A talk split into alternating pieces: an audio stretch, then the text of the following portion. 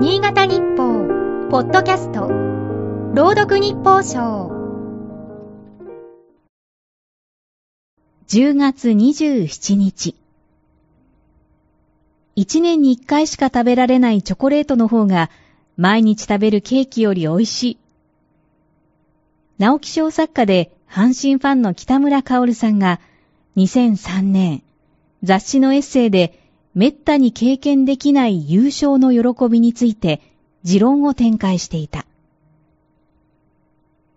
この年、チームはセリーグの頂点に立つ。初めて味わう人はもちろん、北村さんも18年ぶりのチョコの味に涙した。本誌も待ち続けたこの瞬間、甲子園に地鳴りなどの見出しで伝えている。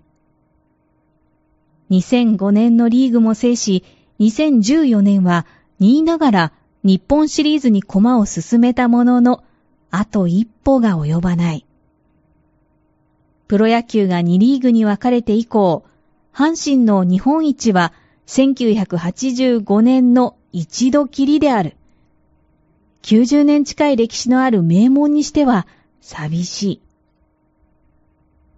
日本一の後には下位に低迷する暗黒時代もあった。それでもファンは見捨てない。チームの魅力をあれこれと探し出す。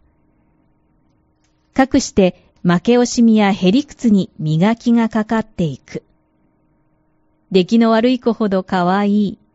上昇球団を応援してどこが面白いのか、というように。そんな阪神が明日からパリーグ3連覇のオリックスと歯を争う。よもや今から関西シリーズに敗れた言い訳を考えているファンはいるまい。本県出身の虎党で知られる俳優の渡辺健さんと漫画家の高橋留美子さんも対岸成就の時を待つ。